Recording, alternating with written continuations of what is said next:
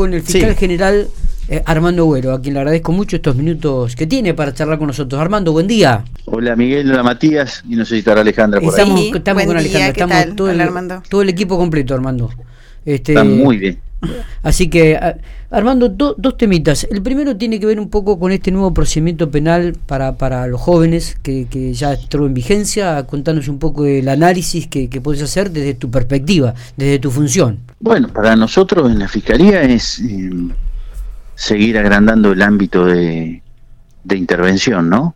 Eh, si bien mm, muy acotado, porque la intervención en los procesos penales de minoridad o de menores de 16 años, aquellos que no son, inimputables, son inimputables o no son punibles, es muy reducido. Pero bueno, sí, se suman dos fiscales adjuntas, la doctora Pierini y la doctora Buffone, eh, cinco empleados más que vienen del juego de familia, y nuestra función básicamente es intervenir en esos, en esos hechos que son, el hecho es, es un hecho criminal, un hecho que es un delito, pero en la que él ha intervenido un menor.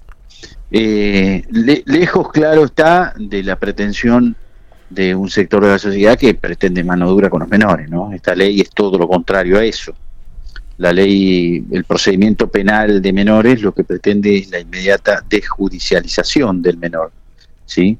La idea es que eh, reprimir al menor no tiene ningún efecto positivo, sino intervenir en sus problemas que, que hay veces que son de adicciones, hay veces que son de educación, hay veces que son familiares, hay veces que son económicos, hay veces que son de conducta.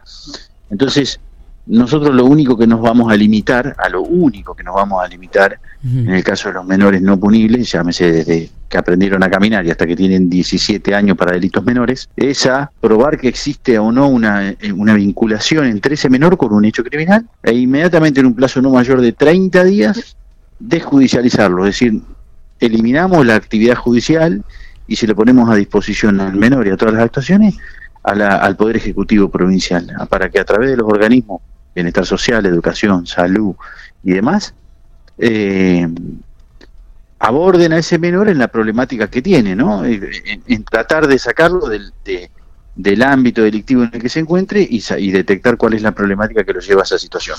Porque judicializarlo y criminalizarlo no le aporta nada. Son menores no punibles, es decir, que efectivamente no lo vamos a poder castigar, por más que lo criminalicemos y lo tapemos de papeles. Entonces, el nuevo paradigma es que, ¿para qué hacer eso de tapar de papeles en expedientes judiciales a alguien que no te puedes castigar? Lo mejor es que intervengan otros organismos, en este caso administrativos, que se van a encargar de abordar la problemática del menor que lo llevó a esa conducta que es ilícita. Esto esto, claro, está para menores no punibles, es decir, aquellos que no podemos castigar en el fuero penal. Diferente a la situación de los que tienen 17 años y cometen delitos graves. ¿sí?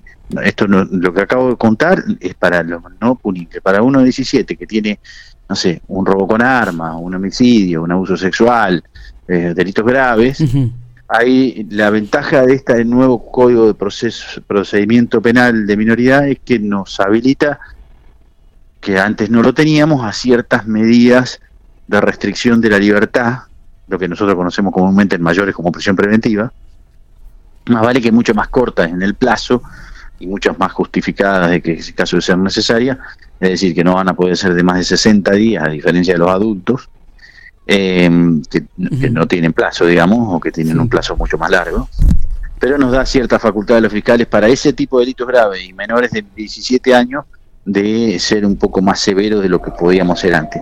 Claro está que esos menores que cometen, o esos mayores adultos, menor adulto de 17 años que comete un delito grave, lo vamos a poder llevar a juicio como si fuera un mayor, pero no lo vamos, lo vamos a poder condenar, pero no lo vamos a poder sancionar como con el mayor, sino hasta después de los 18, que se va a hacer un segundo juicio, que va a ser el juicio de pena. Así que ese es más o menos el procedimiento de menores. Eh, Ahora, y último, ya, ya te dejo, eh, sí tiene que entenderse vuelvo a repetir que el paradigma vigente del Código de Procedimiento Penal de Minoridad no es lo que pretende la sociedad en términos de mano dura o castigo para los menores de 16 eh, años, sino eh, todo lo contrario. Está bien. Eh, Armando, se va agrandando, por lo que veo, el tema de la fiscalía, ¿no? En su momento vos habías hablado de una rotación de los diferentes fiscales en distintas en distintos temas. ¿Esto lo, lo seguís manteniendo, esta postura? Eh... Sí, claro, sí, sí, sí, sí, porque me pasa a mí, que yo llevo seis años haciendo estafa. Llega un momento que empecé a decir, ¿y cómo era el robo? ¿Se entiende? Eh, uno va va perfeccionándose en un área, pero va olvidando otras.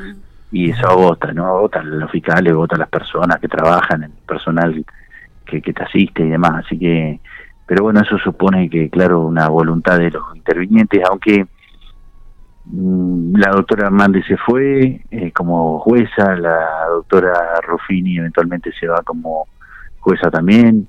Ah, eh, hay movilidad dentro de, de la fiscalía. ¿A dónde, dónde sería Ana Ruffini? Jueza de control, ella hizo el concurso, lo ganó y su pliego fue elevado por el gobernador de la Cámara de Diputados hace ya poco un mes más o menos. ¿Y, cuándo asumiría ah, como, como jueza? Sí, no, eso depende de la Cámara de Diputados ah. cuando se, aprueba su pliego y después eh, que le tome un juramento Supremo de Justicia como nueva, eh, digamos, jueza de control.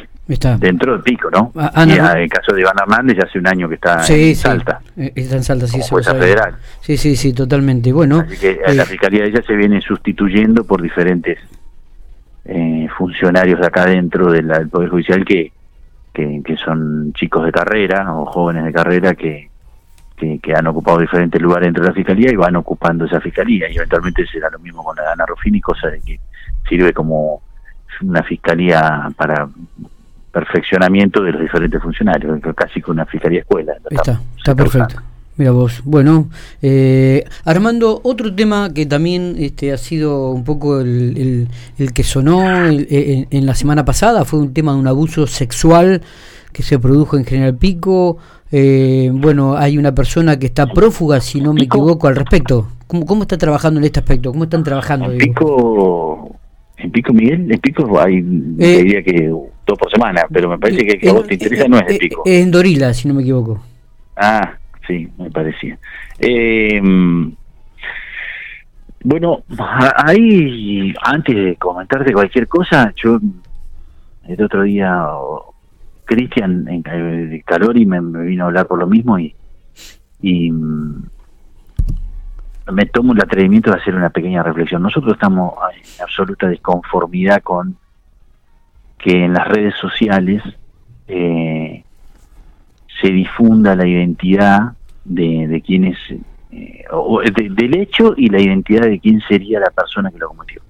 Entiendo que eh, hay bronca, hay pasiones, hay enojo, hay impotencia, hay ánimo de venganza, escrache público y todas esas cuestiones, ¿no? Yo las entiendo y, no, no, digamos, no soy que vengo de otro planeta y, no me doy cuenta de esas cosas. Lo que pasa es que cuando ocurren esas cosas, que se difunde la identidad del agresor en un pueblo tan chico como es Dorila, y se empiezan a decir por irresponsablemente por las redes qué habría pasado, qué habría dejado pasar, quiénes son las víctimas y demás, lo único que estamos haciendo es dañar eh, a la víctima, en el afán de querer escrachar al autor o a quien sería el autor de un delito sexual, lo único que estamos haciendo es lastimar más a la víctima, porque vos imagínate que esa nena eh, o, esa mujer, eh, cualquiera fuera el caso, después no puede salir a la calle, porque todo el pueblo y, hasta Pico, porque te enteras vos de acá, se, se está enterando de lo que le pasó o le dejó de pasar o le pudo haber pasado y nadie le preguntó a la víctima si le interesaba que su intimidad se conozca. ¿Sí? Entonces eso provoca un enorme daño. Eh, y nosotros no nos podemos sumar a esa situación. Y ahí viene la respuesta que te tengo que dar a vos, digamos. Eh, cuando ustedes nos requieren a nosotros información sobre un hecho que se está difundiendo públicamente, nosotros no podemos brindar ninguna información, ni los que se publican en las redes, ni los que no, porque tenemos la responsabilidad de no lesionar a la víctima. Si nosotros decimos que eh, Miguel Lastra eh, eh, está lo estamos persiguiendo, buscando por un delito sexual contra un familiar, y ya ponemos bajo la lupa a toda tu familia. Y si tenés dos hijas, tus dos hijas cuando salgan a la vera a la calle y vayan a la escuela, al supermercado o a danza, la van a mirar como las posibles víctimas de Miguel Lastra, y capaz que no lo son. ¿Sí? y que no son. Y, pero y si lo fueran, ¿Por qué? ¿Por qué hay que escrachar públicamente a la víctima para hacerle daño al imputado? Entonces, nosotros tenemos denuncias de abuso sexual, sí, tenemos una denuncia de abuso sexual, un montón tenemos, sí. Tenemos denuncias de todo tipo de, este de, de estos hechos, pero no divulgamos ninguna para evitar ese perjuicio a la víctima. Vos decís, tenés un hecho de que eh, trascendió públicamente por las redes sociales. Nosotros tenemos una denuncia, la estamos investigando, trabaja la fiscal Rufini, no vamos a brindar información. Obviamente nuestra pretensión es esclarecer el hecho, saber de boca de la víctima qué es lo que ocurrió y si detener a la persona que fue el que cometió el hecho, someterlo al proceso y eventualmente condenarlo como se hace en todos los delitos. Eso es lo que estamos haciendo en ese caso eh, conociendo en profundidad qué es lo que pasó y eventualmente deteniendo a la persona que cometió este hecho para hacerlo responsable de, de, lo que ha pasado, lo que pudo haber pasado. Pero más información no queremos dar, ni respecto de la identidad de la víctima y mucho menos del imputado, porque poner en conocimiento quién sería el imputado es poner en conocimiento que sería la víctima. Después, claro está, eh, cualquiera está en libertad de hacer la manifestación que se le antoje por las redes, pero será responsable él de los daños que provoque, no nosotros que lo que pretendemos es castigar al que provoca daño, no castigar a la víctima.